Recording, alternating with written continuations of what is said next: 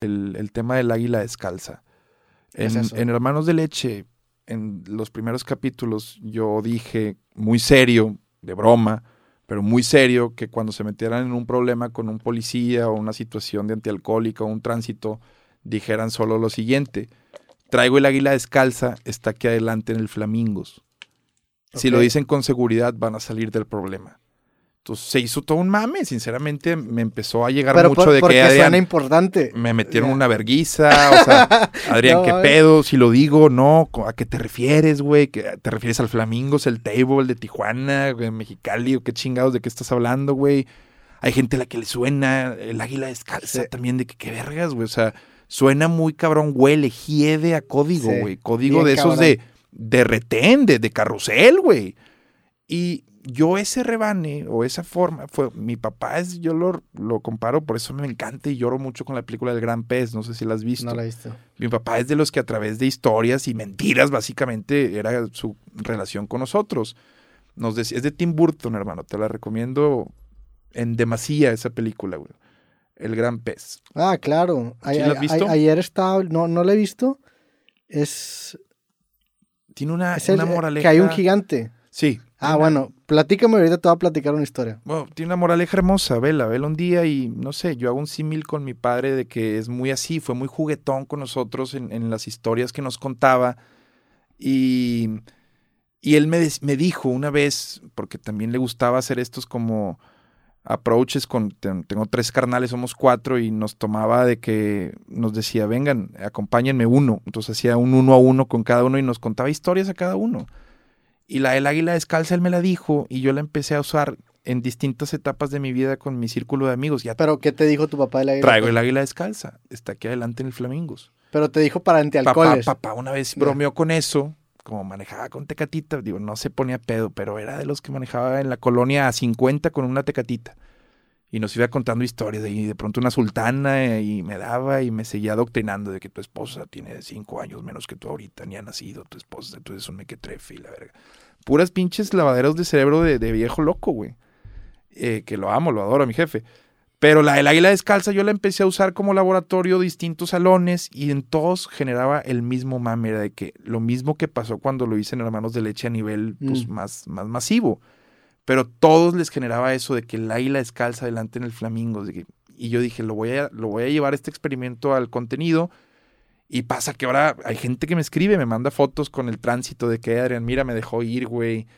O hay gente que todavía usa ese mame, güey. Entonces, sí creo que, o sea, las mamadas que digas eh, pueden, pueden generar, güey, o, o- o hablábamos de eso, del lenguaje y la madre, Sí. güey, y, y ese laboratorio en el sentido en el que se identifique en, la en banda. tu día, incluso en tu día a día, o sea, porque puedes, obviamente en un escenario funciona, pero las cosas que generan una reacción en tu círculo cercano, en tus amigos, es un arte. son una mina de oro y tú empiezas a detectar. Hay, hay ciertas veces donde cuento algo que veo que, que pega diferente con Sí, un grupo de personas. Digo, güey, si lo cuento en un podcast, esto va a ser un vergazo. Y dicho y hecho. O sea, tienes un laboratorio en tu Sí, día a día que una vez que lo pones en tu escenario, sea que cual sea tu escenario, pero es un escenario en donde lo consumen potencialmente muchas personas, si funciona en el micro, va a funcionar en el macro, güey. Eso pasaba, por ejemplo, yo a- antes, hace, an- antes de, de retomar el podcast creativo, le metía más a la pauta en Facebook. Por- y antes las métricas las tenía como que muy bien estudiadas, güey.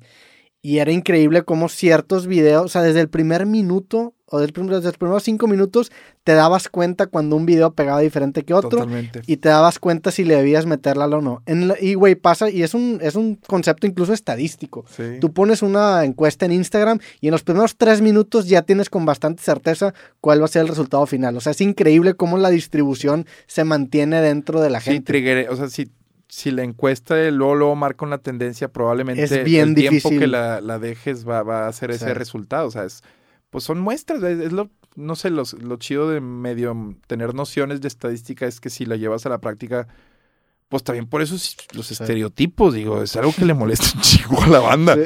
Pero yo conforme he crecido ya entendí por qué los viejitos se vuelven así de que dices tú, carnal, tengo más evidencia Sí. empírica, histórica atrás, en donde te puedo decir, los negros son así por esto. A ver, es- a- a ver, a ver, eh, eso, eso es el póker. Ahorita estamos hablando del Ah, póker. bueno, exacto. El póker es el estereotipo llevado a la mesa. Oye, esta Eh, mano. aquí, si los estereotipos están mal, luego, no, sirven por, sirven por algo, caray. Oye, esta mano estadísticamente me da buenos resultados, vale la pena apostarle o no. O sea, eso es jugar con estadística. Digo, también eh, entiendo, por Hoy- el, entiendo el porqué de la resistencia de, de- de los estereotipos, porque, pues a fin de cuentas, el, Claro, ser humano escapa un Y- poco en y- la Y estadística. se utilizan, se utilizan después como Se herramienta de instrumentalizan ataque, como- güey. O sea, se hace un como bullying, entiendo, estoy mamando. Pero a lo que veo es que normalmente el estereotipo existe por algo. Sí. Porque la, la, la moda en esa muestra indica que lo más común es eso, que si tiene pañuelo verde y el pelo morado y huele Sí. a feminista, pues es feminista, güey. O sea, a lo que voy es, si ves a alguien que decide abiertamente cumplir con estereotipos como para sentirse parte de un segmento, pues no tiene nada de malo decir, entonces, pues lo estás haciendo por algo, güey. Cuando se cae equivocadamente en un, en un estereotipo es cuando, pues, se puede utilizar como ofensa, güey. Pero después está curioso, güey. En México, en el Mundial, no viste gente con sombrero, güey. Entonces esa Sí. mamada de que leemos de que ay, el ponerle un sombrero... Pues, ¿No viste el vato que persiguió el camión de Argentina intentando darle un sombrero? Sí, a- sí, sí, pero...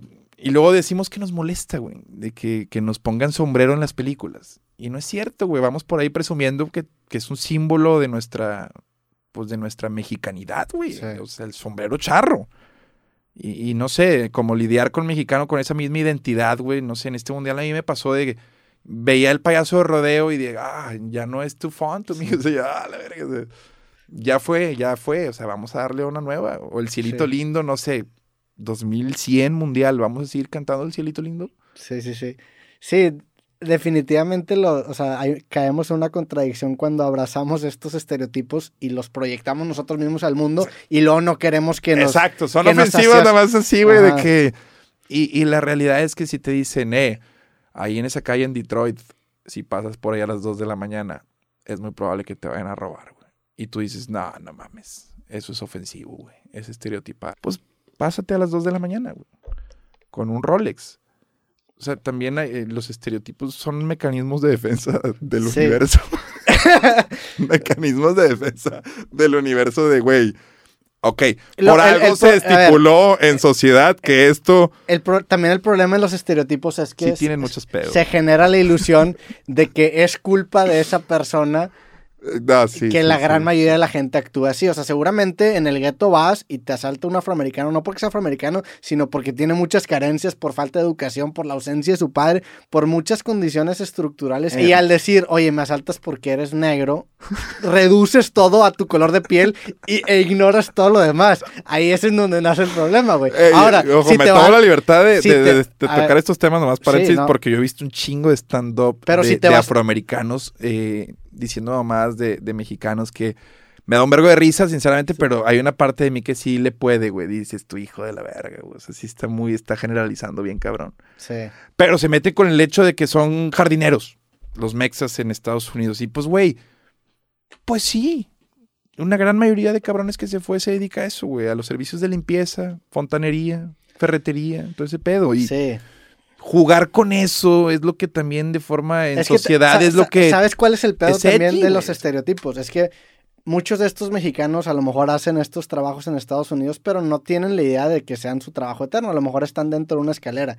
Y se les está tomando una fotografía que va a definir su Sí, identidad no, no, en una etapa de su vida laboral, por así decirlo, en donde a lo mejor están en transición. Es como, por ejemplo, si cuando tú tenías 14 años te picaste el culo y te tomaron una foto y ahora eres el picaculo. Y tú dices, Sí, sí, güey, no, tengo te 32 persigue, años, güey, ya no soy el picaculo. no, No, pero y es ya te encerraron en esa fotografía. Sí, pero partiendo de ento- entonces los antecedentes penales vamos a quitarlos porque pues, Bueno, nos están definiendo como en una etapa de nuestra vida y no te dan Sí. trabajo si tienes antecedentes penales. ¿No crees que estamos siendo muy muy cabrones con los que Con- en su momento hicieron algo pero ya no lo son?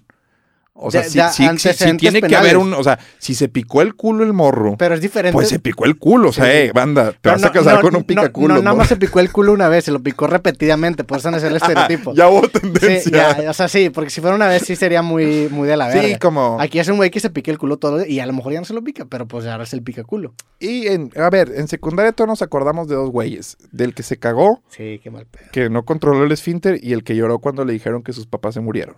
No mames, yo no me acuerdo, yo no tuve eso, güey. ¿Por qué lloras, güey? Que le llegaba a decir la maestra de que... ¿Te tocó eso? Me tocó ver así, Sí, sí. Que sus papás se murieron Y le llegaron a decir en el salón de que... Verga, así, no. de los... de que, No ¿Por mames, qué lo, lloras? lo hubieran sacado del salón. Pero Pinches inhumanos, güey, qué pedo. ¿Te acuerdas también cuando llegaban y decían, el alumno Moreno Olvera no puede presentar porque sus papás tienen eh, cuatro meses de adeudos? O sea, que ¿por qué Sí. ventilas ahí, güey? O sea, háblale al huerco. No, acá sí eran un poco más humanos acá, o sea, no iban y nunca me tocó alguien No te estoy que recibió, no mames.